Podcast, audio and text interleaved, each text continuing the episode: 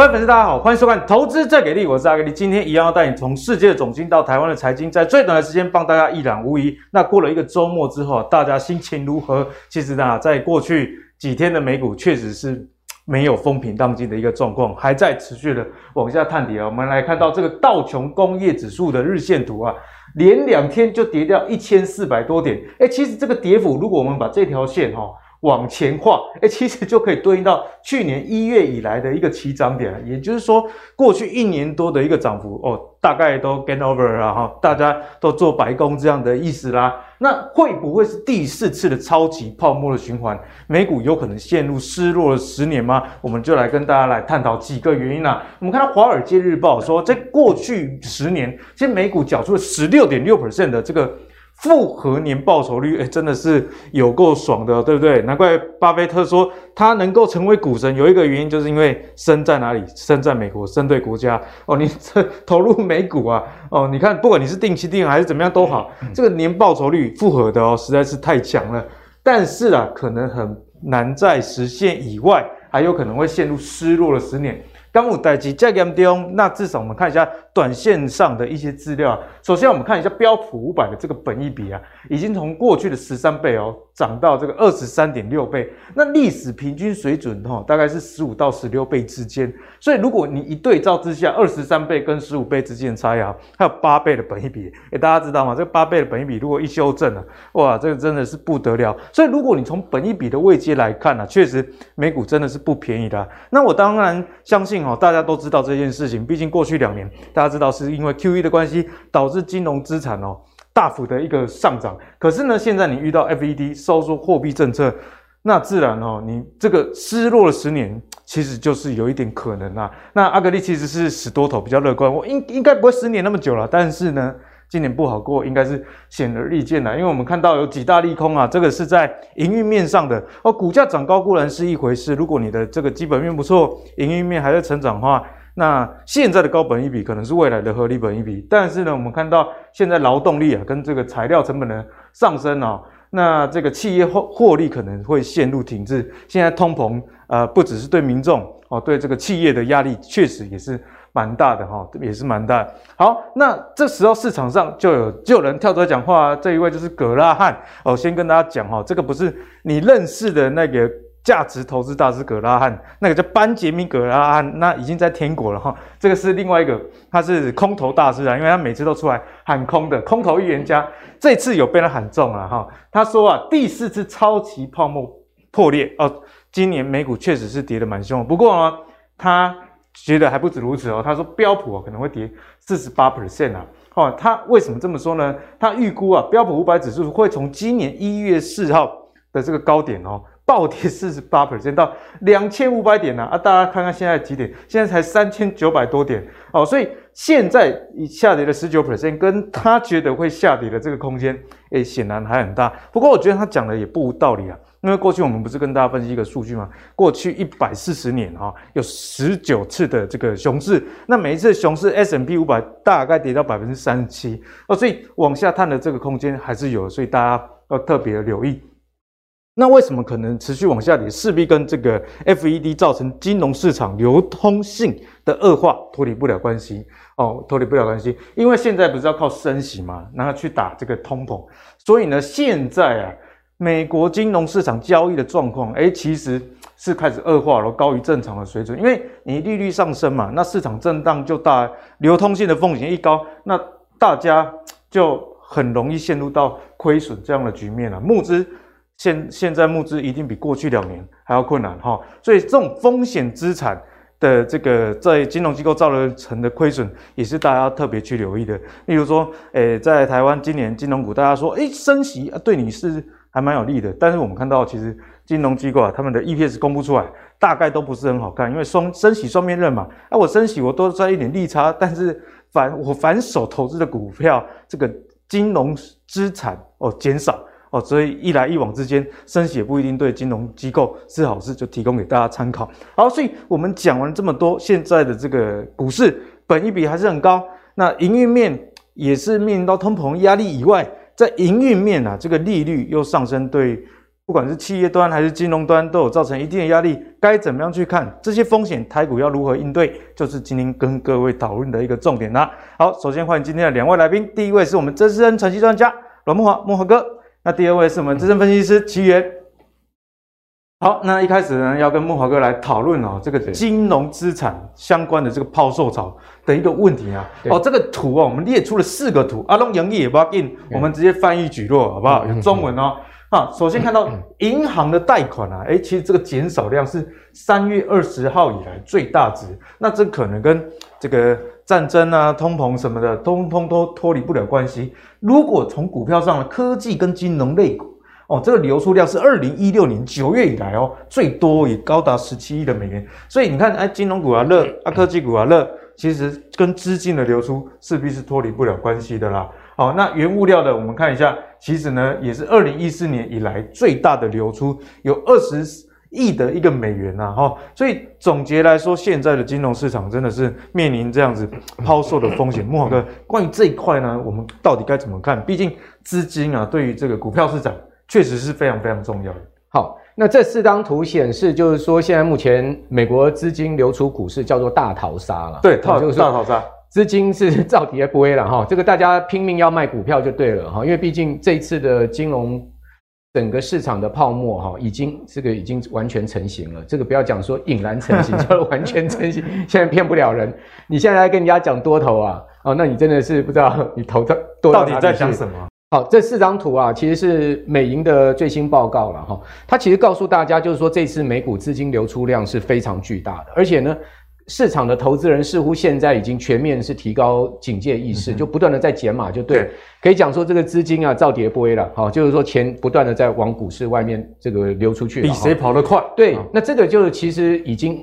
告诉我们，它就是一个空头了。好，所以我觉得我们观众朋友不要怀疑，现在市场到底还是多还空了，还在那边争论多空是没有意义的。是现在目前只是说这个熊市的规模到底有多大？要走多久？对，这样子有多久？阿格力讲没错，有多久？规模有多大？这个泡沫爆裂到底是像格拉汉讲的到这么恐怖吗？如果真的这个标普跌到两千五百点的话，那我跟各位报告，那几乎就跌到。二零二零年三月当时的低点啊，疫情左右的时候，疫情当时标普大概两千三，也就是说，如果你真的下探到两千五的话，就是这三年来的这个呃，大家都白做工了，股市全部泡沫啊，那这个泡沫是非常巨大的哈。如果是真的如葛兰还这样讲的话，对，当然我自己个人觉得没有那么悲观了哈。我觉得大概标普下探到三千五百点，好到三千两百点之间，应该有强力的，因为这样回档也是超过两成以上了啦。哦，如果下探到三千三的话，大概就四十趴了。哦，四十趴，差不多四十趴了哈。所以，呃，这个下探幅度就符合到刚刚阿格里所讲，过去这个百年来，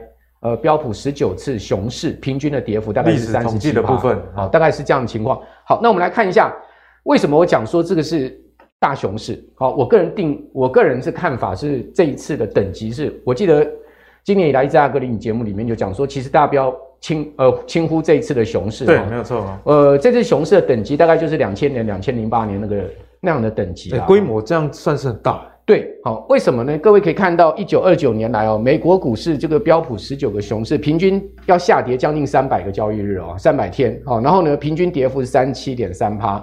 那现在目前跌多少？到上周五哈，盘中标普刚好跌到二十趴，二十趴。哎，上周五后来尾盘拉上去，那其实也满足这个跌幅大概一半多一点而已了。对，差不多一半多一点。那另外呢，过去十九个升息周期有八个以经济衰退终结。好，所以说呢，这个升息周期哈，最后变成经济衰退的可能性非常的高了。对，这你不要轻忽。他说啊，这一次可以躲过软着陆啊，我觉得这个软着陆的几率非常低了哈。那另外呢，这一轮的美股回跌哈，从修正到回跌，这个跌势呢，已经不是所谓的技术性修正，而是估值全面的修正。那估值全面修正就是本益比修正。那这个本益比修正的话，基本上就要看它这个本益比下降到什么程度。这个就比较严重。那这本益比下降到什么程度，跟随着这个未来的经济跟企业获利是有绝对关系的。好，那股市下跌的主轴哈。现在目前呢，从最早是升息缩表，好到最中间是滞胀，现在已经是到衰退交易了。所以说，呃，一一步一步在升级之中，那也怪不得市场资金会持续的跑掉哈、嗯。对，那我们来看到 GDP 的状况，这个是亚特兰大联准分行哈，它的 GDP now，哦，就是说最新的一个数字，大家可以看到它现在目前的这个数字，原本是低到两帕以下哈。那现在爬上来大概在二点四左右。即使是在二点四，都告诉你，其实第二季的经济增长其实并不是如预期般的这个呃，会出现比较明显的一个三趴四趴的增长，就两趴多一点的增长。所以我觉得这个美国第二季经济增长不如预期的可能性非常的高了。对，那第一季已经衰退了哈，所以现在目前哈，这个我们现在最主要观察就是说后面经济会不会衰退。那我发现最近有三个事情哦，其实不利于这个。所谓的经济增长啊，它可能会指向是一个硬着陆哈。哪哪三个事情呢？第一个呢，就是说你从美股来看哈，现在目前的防御性板块表现好于大盘，这个就是过去历次在经济衰退里面美股很重要的特征。好，第二个呢，资金最近又跑到国债去了，好，所以你可以看到美国十年期国债殖利率又跌到二点八，对，又往下走了。哎，这个又是一个所谓经济衰退的隐忧啊，因为大家担心经济衰退嘛，哈，所以说资金会进入到国债避险。第三个，原物料价格最近是集体下跌哦，所以你发现钢铁股啊、橡胶股啊、造纸股啊，其实都不强，通通都不行啊，哎，都不强。好像今天呃盘面上是航运股比较强哈，但是呢，你可以看到其他原物料股也带不起来。对，好，所以说这个是现在目前看到就是说不利于经济增长的三个表征哈。那我们来看到这个资金流到防御性股票很明显哈，这个是标普的公用事业指数。好，阿哥你可以看到它五月它其实呈现一个横盘。它并没有跌哦，比大盘还要强。对，但是你看到标普五月它是持续破底哦，有没有？这个非常不同的一个明显的一个趋势。所以也就是说呢，美国股市的资金它进到这个防御性的股票上去做避险。好，就我刚刚讲的第一个例证。好，那接下来我们看到美国十年期国债殖利率最近到二点八，对不对？从三点二下来到二点八。那这一段下来，就是资金进到债市，这债券的这个价格上升，所以殖利率变低。对，那资金进到债市为什么？因为大家忧虑后面经济啊，所以这是第二个证据哈。第三个证据，各位可以看到 CRB 指数居高，但是呢，道琼已经往下掉，这个是一个背离，有没有？你可以看到这种背离哦都不会久，也就是说，我们预期后面 CRB 往下掉的可能性非常的高。对，好，除非你说美股上去啊，但是我觉得这个几率上比较小。对，这个几率上比较小哈。好，那为什么讲说 CRB 掉下来？大家可以看到，铜价最近已经开始在大跌了。过去一年大概都在一万美元以上哈，每吨。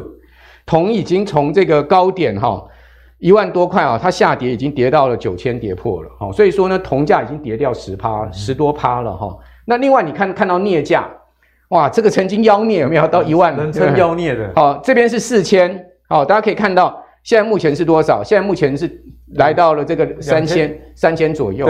哦，这个三千左右，两两千八了，哦，两千八左右，哦，二二七六零。那你可以看到镍价也很明显在回落。嗯、那我请问你，那不是大家都要讲电动车吗？讲这个绿能吗？那奇怪了，那你也对你也不是有很强劲的需求？啊、那我请问你，镍价在跌什么？哦，所以说这个就是跌经济的隐忧哈。那接下来我们来看到这个美银的牛熊指标，现在已经来到一个所谓的极度强烈建议买进的这个 一点一点五点，很恐慌。哎，从十点跌到一点五点哈，那 CNN 的那个恐惧贪婪指标都跌到剩下个位数了 哈，所以这么恐慌的一个情况下，股市如果还不弹，嗯哼，那就真的很有鬼了。而所以我们要逆向思考，通常这种当恐慌的时候，股票虽然。虽然说经济环境不好，但短期应该会有一个反弹才对。对啊，照来讲，跌深了总是要反弹嘛。哦，这个一个人被贬多了，总是会俩公也要反抗嘛。对，没有错。这个已经被贬成这个样子了，还要变猪头了还不站起来，还还趴在地上不起来，那是怎样？就是被打死了。对，哦，所以我们来看，本益比修正是个大麻烦。然后这个美银他的那篇报告，我抓这张图给各位看哈。嗯他认为哈，过去的本益比哈，我们进入到二十一世纪，这个本益比都在十九倍了哈。他认为说呢，其实啊，本益比修正到十四倍，回到那个所谓的过往的低区间哦、嗯，就是说，呃，从两千年以来，大概美股的平均本益比它是十四倍。对，好，那呃，进入到这个 二零零一年之后，美股变到这个，大家可以看到，就是下一个这个世纪变到这个所谓的十九倍哈。大家发现。事实上，这个二十世纪的十四倍的本益比，哦，好像如果真的修正下去到十四倍的话，那那大家都知道，这个本益比修正的幅度会非常的大，哦，就为什么所谓的股市泡沫还没有结束，哦，就是这个本益比的空间，哦，那另外呢，各位可以看到 VIX 指标哈，最近上去啊，它都不下来，哦，这是一个很讨厌的事情。要关注这个 VIX 指标哦，对，它都不下去，哦，它不下去代表什么？代表多头都没机会。哦，你可以看到均线长均都是往上略微上升的，对，哦、没错。然后呢，K 线一下到这个长均这个短均这个地方就往上要升，所以我建议大家还是要谨慎啊。哦，像我个人现在目前的持股大概就一成而已，一成而已。对我百分之九十的现金，为什么会这样做？事实上，我过去都是百分之百持股的。哦，莫哥是非常这个彪悍的哦，现在居然只剩一成。对，为什么这样做？最主要原因就是最近你有没有发现，连一些持所谓的纯股标的都在狂跌？哎，有阿格力自己追踪很多这种价值股，其实也在跌。嗯。对，比如说我们讲说，呃，金融股好了，富邦金都快破六十，为什么？大家知道说呢，这些金融股，这些十五大金控、十大金控、五大金控，他们的这个海外债券跟股票的部位非常的高，对，非常非常大。台股他们可以减码哦，但是海外的部分怎么减码？你卖给谁？对，好，如果说到时候要评价整个金融市场股债还是持续今天一整年空头，甚至到明年还空头的话，哇，那这个不得了诶。哦，他们的这个部位都是十几二十兆诶。对账面的损益这个估值影响就是非常巨大喽。所以我在担心这个事情，哦，那希望不要发生。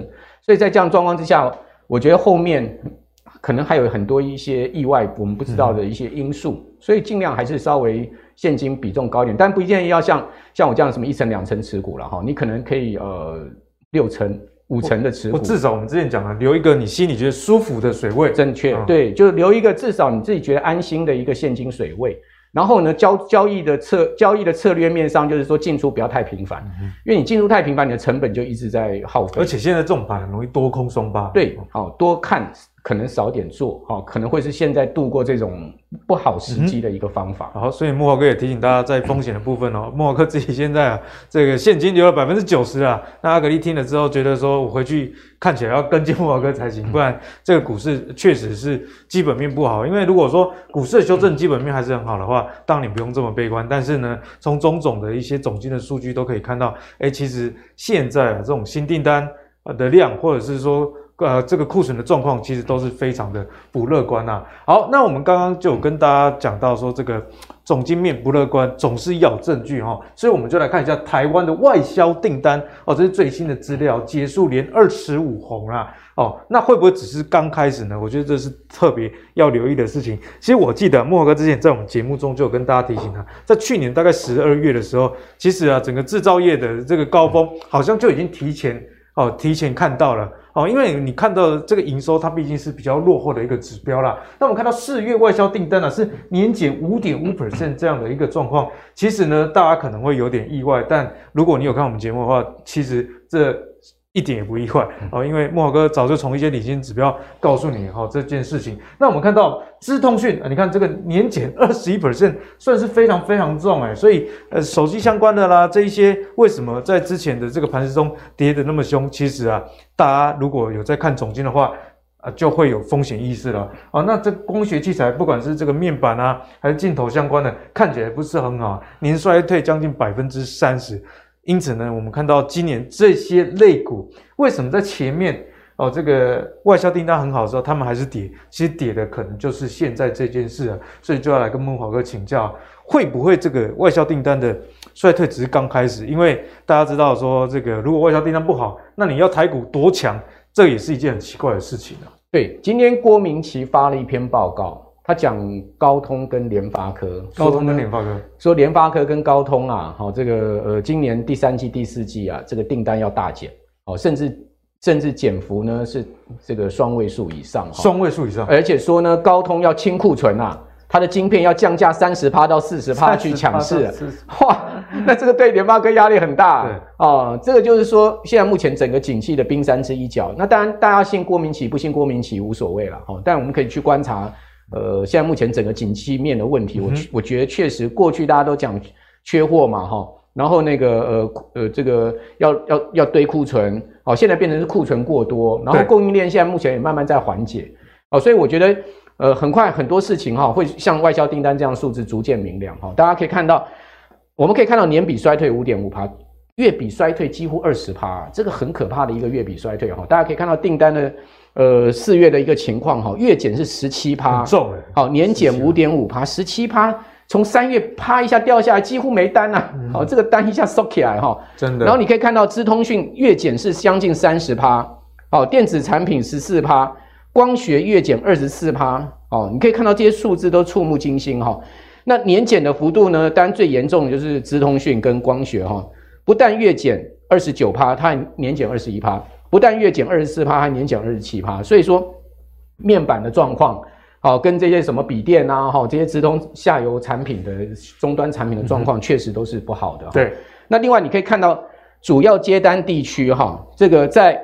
美国的部分呢，高达十六趴的月减，好，然后呢，中国大陆跟香港是二十二趴，然后欧洲二十一趴，哦，东协呢五趴，哦，然后日本是十二趴，各位可以看到，中国大陆跟欧洲都是超过两成，美国也不也不少哦，也接近接近到这个两成。十呃十六趴哦，所以你从这些数字可以看到哈，接单真的有问题了，哦，这个骗不了人了，我们必须要讲这个接单有问题，而且是主要的这些大国，对，那你可以看到。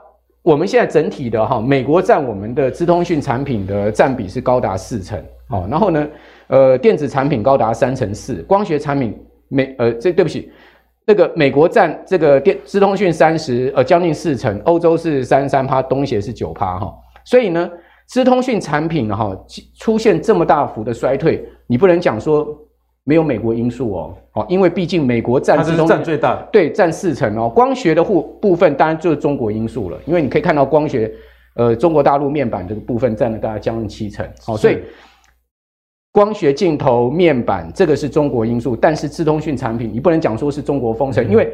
经济部公布那个新闻稿，同时讲说啊，因为掉那么多是因为封城的关系啦。啊，这我认为不是，我认为那个封城是因素，但不是全面哦。那因为你可以看到，从资通讯你可以看到美国的状况，大家可以看到这样子的一个快速下滑，从六百多亿啊，六百三十亿掉到五百一十九亿，整整少了一百亿。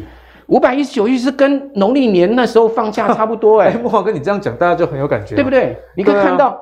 这个太夸张了，有没有？太夸张了哦！它已经回到了这个去年初的那时候的一个低位了哦。更何况后面基期在上升呢，嗯哼，也就是说，越到下半年基期越高，哎，衰退幅度就会越重。对，好、哦，大家可以看到出口的部分，我们看到出口的部分也是一样，出口它现在已经开始出现连续的这个增长率的这个下滑了哈、哦。同时，各位可以看到下半年到九月、十月这个出口的高峰，哦，那出口会不会？接续的这个外销订单，哦，这是很值得关注，几率非常大。对，所以我估计八月大家要非常注意，出口有可能会出现衰退了。哦，七八月就有可能出口就。难怪慕驊哥现在这个持股只留一成，就是对未来的隐忧啊。因为你现在经济后面美国经济状况、欧洲经济状况会到中国大陆经济状况会到什么程度，我们不知道。嗯、那我们也不用去猜它。对，哦，我们也不用去设想。呃，设想多坏，我们也不用去设想多好，我们就静观其变，就看数，让数据来讲话。对，另外我跟各位报告，这个是比外销订单更领先，叫动向指标。什么叫动向指标？它是调查厂商对下个月外销订单的看法。啊，这个就是非常准哦，民调。外销订单已经是领先指标了，动向指标更领先哈。大家可以看到，动向指标跌破五十啦。哦，这个以加速计跌破五十，以订单总额计的话，刚好在五十边缘。跌破五十叫什么？叫衰退了。那五十大概是龙窟的一个分水岭。好，认为持平的厂商，哈，这个六呃六十六十，那减少的已经超过了增加的了。好，减少二十二，增加十八。好，那另外呢，各位可以看到，哈，最差的就是说，在这个金本金属掉到四十五，然后塑机械掉到四十八，塑橡胶掉到四十六。所以你可以看到传统产业不好。哦，然后呢，电子产品掉到五十分界线。嗯，所以你从这些数字可以看到。哦，其实，在动向部分，哈，厂商预估未来的情况下，也没有很乐观，也是看比较衰退的，对，也没有很乐观，哈。好，那接下来我们来看一下那个出口的部分，哦，你看到上海出口集装箱运价指数是不是持续在下滑？对，持续的最低哦。最近虽然说止稳哈走平哈，但是呢，要回到这个过去的荣景，我认为不容易，好，因为现在目前塞港的状况渐渐在在和缓，证据是什么？大家可以看到这张图，就是。准班率跟延误天数，这很重要。就是说我今天这个船到港到底有没有准班嘛？好，那延误的情况到底怎么样？大家可以看到，这个迟到船只平均延误天期在下降，然后呢，准班率在往上升，就代表整个航运顺畅了。对，代表缺货呃是塞港这个的问题已经开始在舒缓，嗯、在解决。那为什么这个塞港的问题在解决呢？大家都知道，可能是景气的关系。对，啊，过去要大家拼命要进库存，现在不需要了，没有那么多货要送。啊，大家就像这个高通要消化库存的嘛，他为什么要降价三十趴到四十趴去打联发科？就是我用低价消库存嘛，把库存清清掉嘛。啊，所以说看到这些总经数据的话，就让我觉得就是说，我们现在目前不管看到任何反弹呐，哈，或者说不管是怎么样的一个情势，我们在追追高上面，我们还是要有这个停利停损的观念，好，就是说。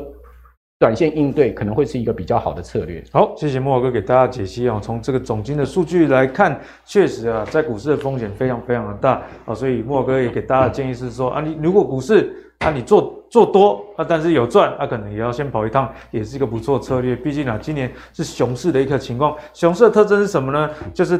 可能给你弹一段，可是跌好几段，所以当弹起来的时候，你势必要好好把握你有赚钱的时刻，提供给大家做进一步的参考啦。好，那接下来我们邀请了奇远来跟我们回到台股来探讨一下最近的台股啊，在万六这边呢、似乎有非常强劲的防守，但是呢，嗯、大家感觉也是没什么信心哈，因为我们看成交量一直起不来，就像木华哥刚刚跟大家讲的一样啊，总经数据也不好，那股市就这样一直跌，嗯、那我干脆趁着过去两年我有赚哦，那大家采一个比较防守的姿态，所以现在万六到底守不守得住呢？奇远怎么看？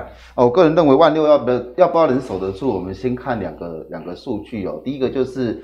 呃，从制造业 PMI 这个指数，这个大家都有最近的新闻都有看到。嗯、我们从这个所谓的雇佣人数的下降哦，减五点四哦，跟这个所谓的呃客户的存货哦的部分，还有这个所谓我们本身厂商的存货是减少的。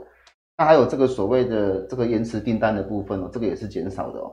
那跟大家讲哦，这雇佣人数是说，如果我今天觉得呃未来可能我不需要那么多工人，我就先不要请那么多临时工，或者是有一些可能一些工人的降低人事成本，降低了对。哦那第二个是我现在的存货降低，我也不想增加，表示什么？我觉得可能未来的这个存货，如果我增加的话，可能会卖不出去，因为我们从客户端的存货这边增加看得出来，哦，他们现在卖卖不出去了，嗯、所以我这边就不增加了。对，那催单的部分也减少了，所以从这几个点看起来，就是说，其实现在所谓的订单的这个热度的确是减少的。嗯、那减少的原因其实跟几个因素比较有关，因为第一个我们远距的需求也减少了。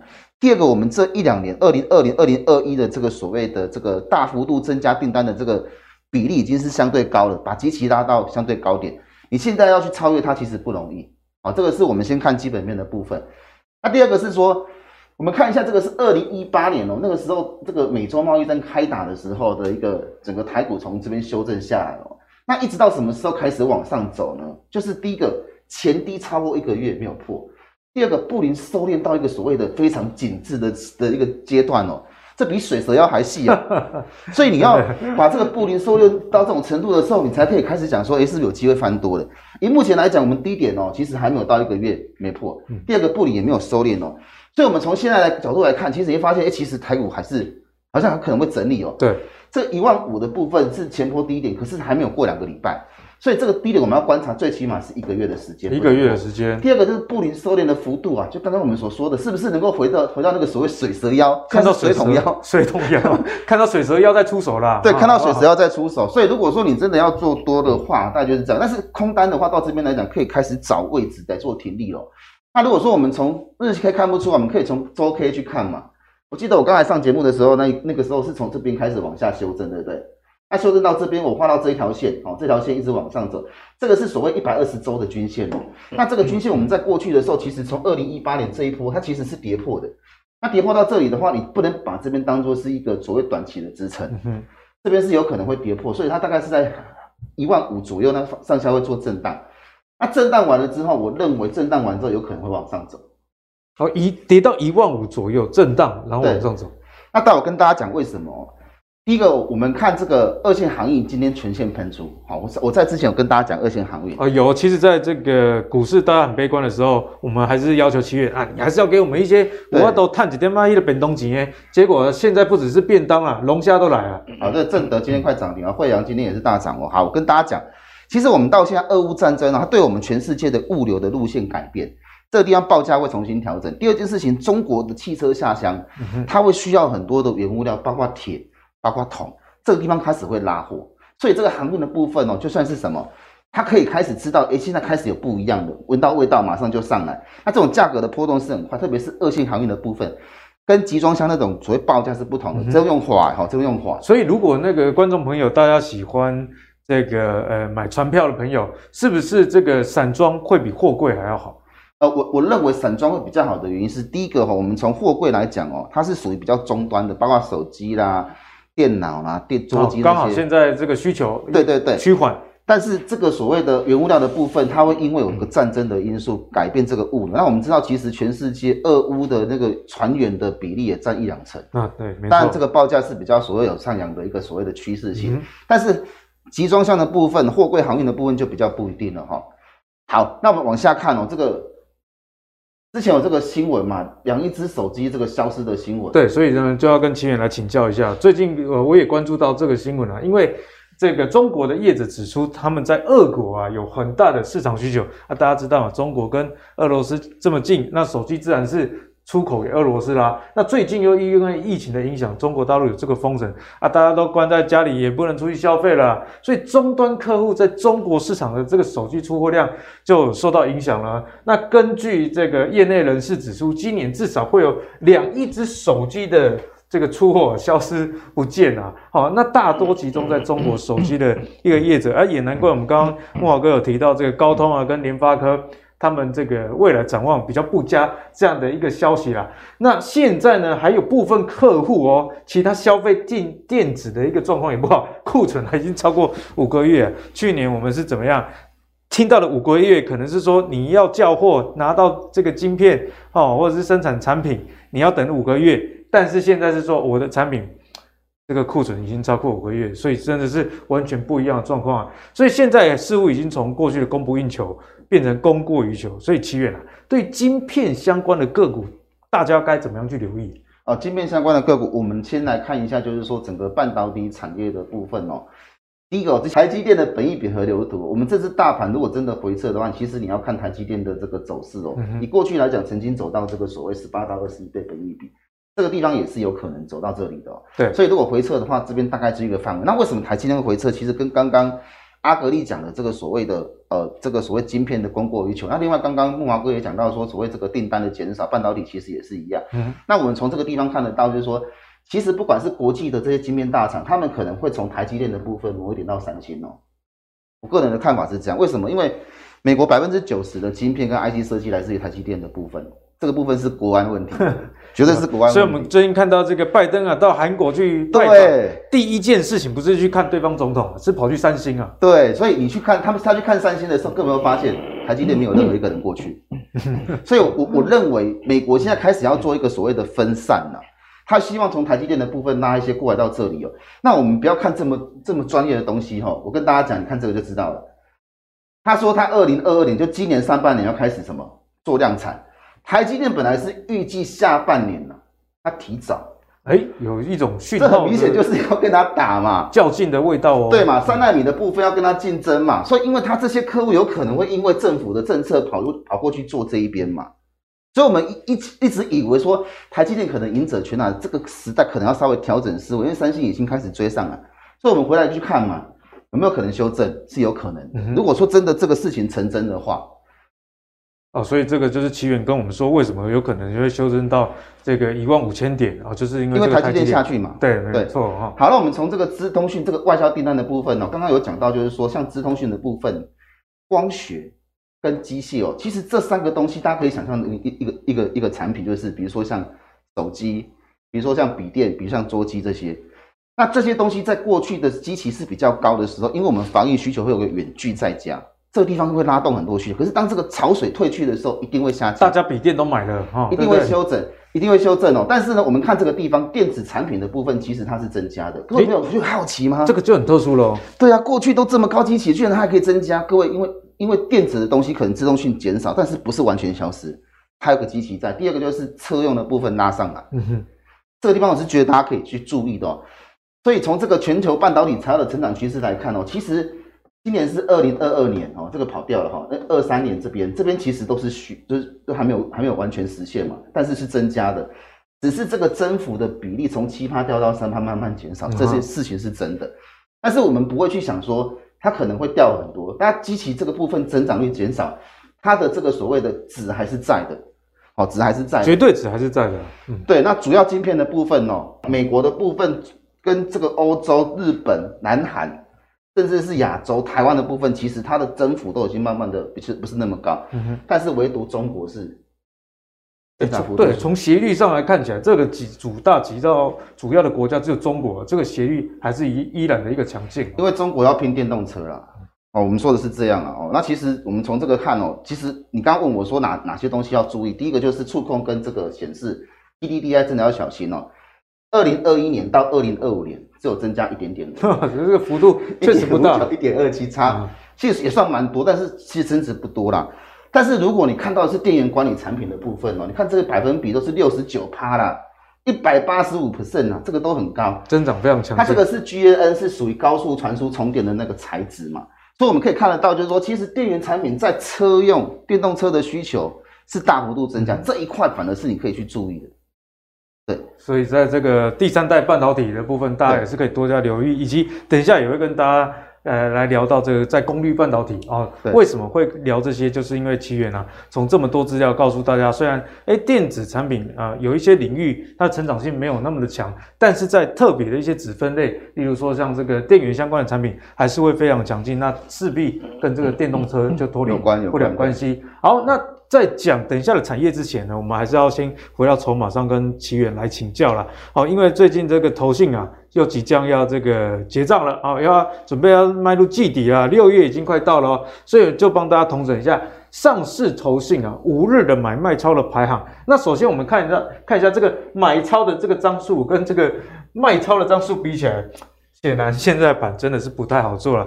但是呢，我们观众朋友大家，嗯，他台湾哪那？赌性坚强，对，赌性坚强，对，我还是要看一下，从这个买超的名单，例如说第一名啊，联电买了六千多张，那联电最近外资也买很多，那永丰新、开发金虽然金融股在跌，不过投信也还是在买哦，所以能不能根据这一份名单啊，奇源有没有一些你觉得美败高评？呃，其实我个人是比较想要看卖超的，想要看卖超，你是怎样？你要做空是是，没有能力去帮外资抬价哦，因为它其实联电也涨上来一段时间哦，我要看了今天其实航运的部分，包括长龙有没有？包括阳明今天都是大涨的，哎，反而跟你有没有发现这个投信的方向不一样？他们卖完基本上卖不下去，就是会涨了，因为外资都卖不下去，这就是一个所谓的题材了。嗯、那我们看一下，其实这些个股当中哦，我会建议大家挑股票的时候，包括像比如说这个美食，其实也有在里面，在这个卖超的部分哦，卖超的部分对后可能在比较后面一点啊。那另外还有这个所谓的这个华通的部分呢，这是买超的部分，另外还有资也是、嗯、也是一样。那这几档个股我之前都有跟大家讲过。我会建议喜欢投资人，你们在选股的时候，尽量可以以这个所谓的周 K 啊，周 K 叫什么？叫叫一周的这个 K 线的图啊。那你从这个图可以看得到，其实美食的这个线型基本上是在个体的均线扣子的上面，这个就是扣底值的这个对照过来的虚线。那如果在这个个体扣底值的话，代表它的均线是翻阳的。嗯哼。那你过去只要均线翻阳的时候，都会走一段，都会走一段。好，这个是我选周 K 的部分哦。那华东也是，华东其实它长期均线都是上扬的，以这种角度来讲，它是一个非常强势。只是说它现在开始来回在测前波的高点嘛，那测完之后，这边带量就要往上走，因为它产能增加、需求成长的话，势必是会突破前高。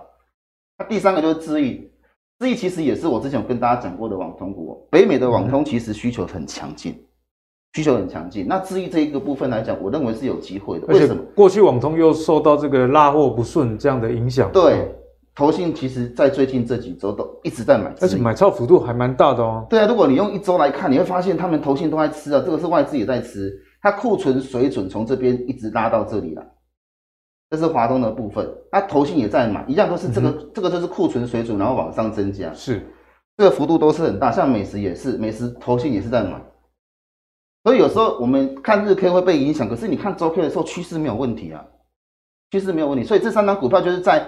过去这五天当中，法人可能他买卖操作过程当中，可能会被张数吓到，但是你把这些因素拿掉的时候，你会发现其实他们基本没错。好，所以呢，奇源也给大家建议啊，当你在看这个买卖超的时候，其实也不一定要看这个买的，特别是在现在空头的时候，有时候你能赚钱，像我自己最近的经验也是，反而是去买那些这个跌到 跌到不能再跌，跌到不能再跌，像我最近就买联电啊，就刚好哎运气不错，遇到一个反弹啊，所以奇远呢也告诉大家，不妨啊你在看这个 K 线的时候，从日线的这个格局拉到周线，可能会比较清楚，因为人家说长线保护短线嘛，对，你日线的这个周 K。特别是今年一下子上上啊，一下子就下下哦，那你自然不知道方向该往哪里走。那你如果从周线的角度可以看到，哎，还是在这个均线往上走的一个情况哦，就可以特别去留意。那再搭配筹码这样来去看，会比较清楚啦。好，那我们刚刚看完这些这个投信有买的股票之外，那也要特别跟奇源请教啦。嗯、最近的盘势上，大家如果想赚一点便当钱啊，有没有哪一些个股？哎、嗯，你觉得短线上其实蛮有机会的？有延续我们刚刚所说的这个车用的题材哦，我们最近开始来布局一些跟车用题材有关的啊。第一档就是这个所谓的三五二同志哦，同志呢在上礼拜五的时候带量攻一个所谓的长红棒哦。那这个部分呢，有部分是来自于这个所谓外资的买盘，但是我们要去观察，就是说第一个它的前低其实过一个月没有跌破，第二个就是它的基期相对是比较低的哦。那我们知道，其实在中国的汽车下乡政策这个部分来讲，同致是受惠的，嗯哼，同致是受惠。等到它封城的影响结束之后，就有机会开始放量了。另外就是 ADAS 的这个所谓产品在特斯拉这一块是一个长线的趋势，这个我觉得就是它就是一个好的一。因为特斯拉现在啊，基本上生产多少车就卖掉多少台。对，哦，对，现在预约其实要等哈。那这个车用电源的部分也是开始放量，这个是新产品，所以这个部分来讲，它会有机会去优化它的投资组合，拉升这个所谓毛利率的表现哦。第二个是灵通。联通呢，它的 MCU 呢已经打入这个国际的主要车厂。那我们之前一直跟大家讲，打入车厂这件事情就是一个长线的这个票房的保证。因为这个车用供应链其实算比较长尾效应，不会轻易的更换供应商。对，那过去不管是大盘怎么跌，其实这个上升趋势的这个表现都没有改变过。哎、欸，其实这个是今年以来的走势算是非常的强哎，它非常强啊，所以它跟这个新塘的部分其实都是走在比较强势的这个这个这个线型上。第二个是这个无线射频的部分哦，只要讲到这个东西跟五 G 一定是有关，就是我讲过这个北美那个所谓无线的这个所谓固定网络的需求，这个地方开始放量。另外，穿戴式的产品下半年开始出货，这个穿戴式到底有多重要？其实现阶段来讲，不管是你戴耳机戴什么都一样，它对无线的需求是大幅度成长，包括你的蓝牙的技术其实也在提升。对，所以对他来讲，这个就是它的最大的一个利多。第三个是升阳半哦，升阳半也是受惠到这个所谓五 G 跟车用需求。投投资同样的逻辑，五 G 跟车用两者加起来，对对，都是现在最新的趋势。还有自动化生产这个地方是，其实是它可以去把毛利拉升的一个最主要的部分哦。因为自动化生产它加快速度，加快出货量。另外还有新一代再生晶圆投产，今年也开始投产，这个部分就是升阳半导体的一个趋势。那以它过去的现行来讲呢，基本上如果你要去接它的话，要留意这个所谓的月线的表现，是不是能够慢慢走平上扬？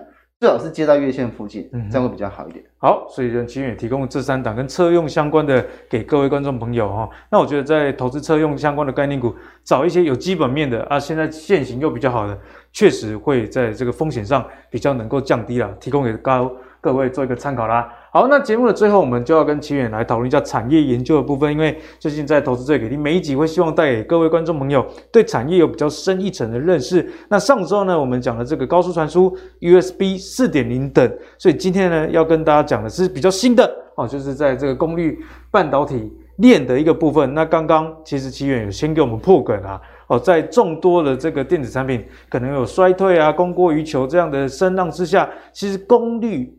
相关的电源管理相关的其实都相当不错，因为就像你刚刚讲的，哎，这个电动车增加了这一块的一个需求啊。那全球呢，因为现在也要节能减碳嘛，那你要去发展这个电动车，势必就有很多功率半导体。那其中啊，这个金属氧化物半导体、长效电晶体或 就等哎，就是大家常常听到这个 MOSFET 啊，它就是一个很重要的零件之一。那 MOSFET 有分这个高中低压。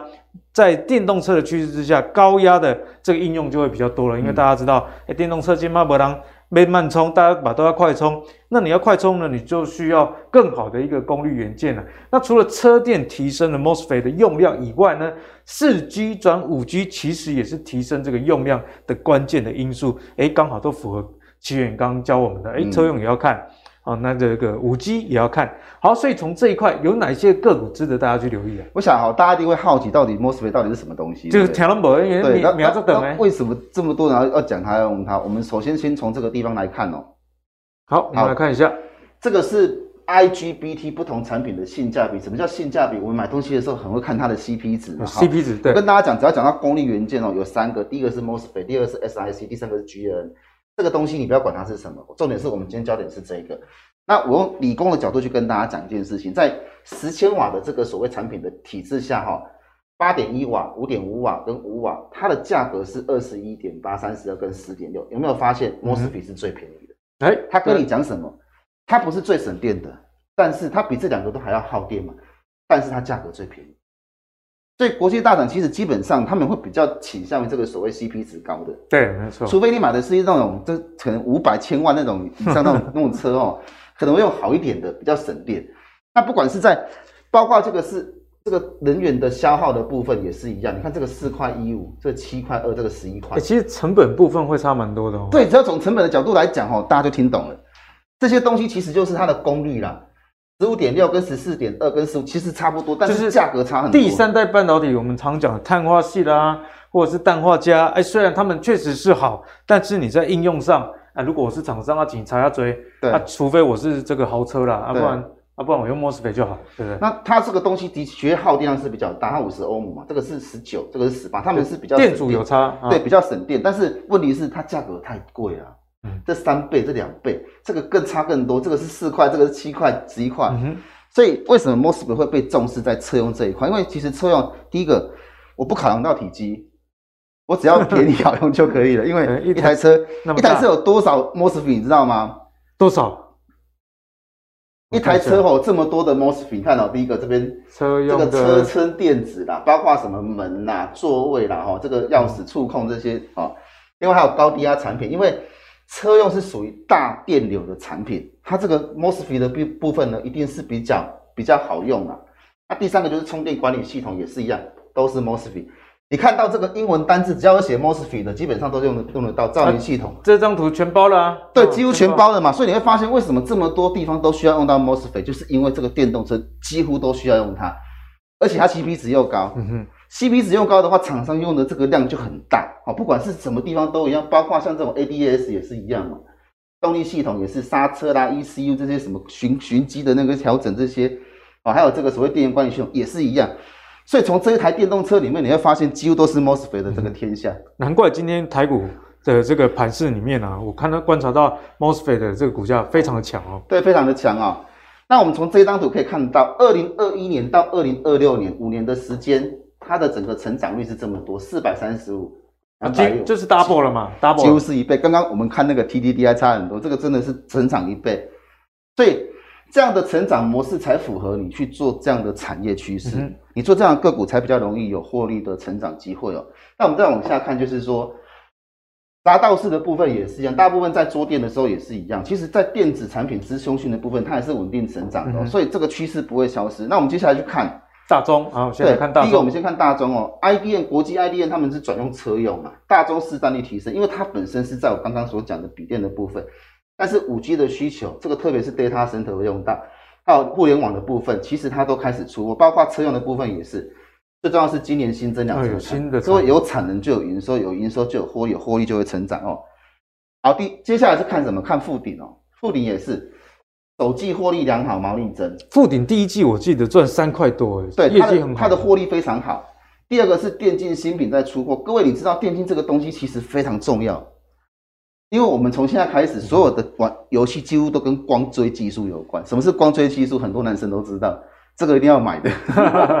对，然后另外就是这个 SiC 产品通过认证，对，其实它不只有 MOSFET，它连这个 SiC 它也有，所以它等于是。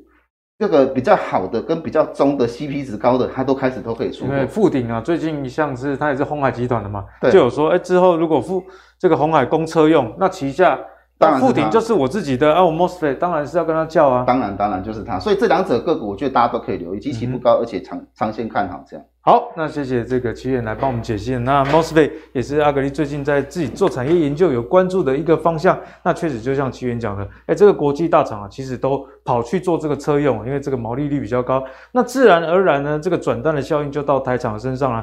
过去他们卡住的这个市场份额，就渐渐的。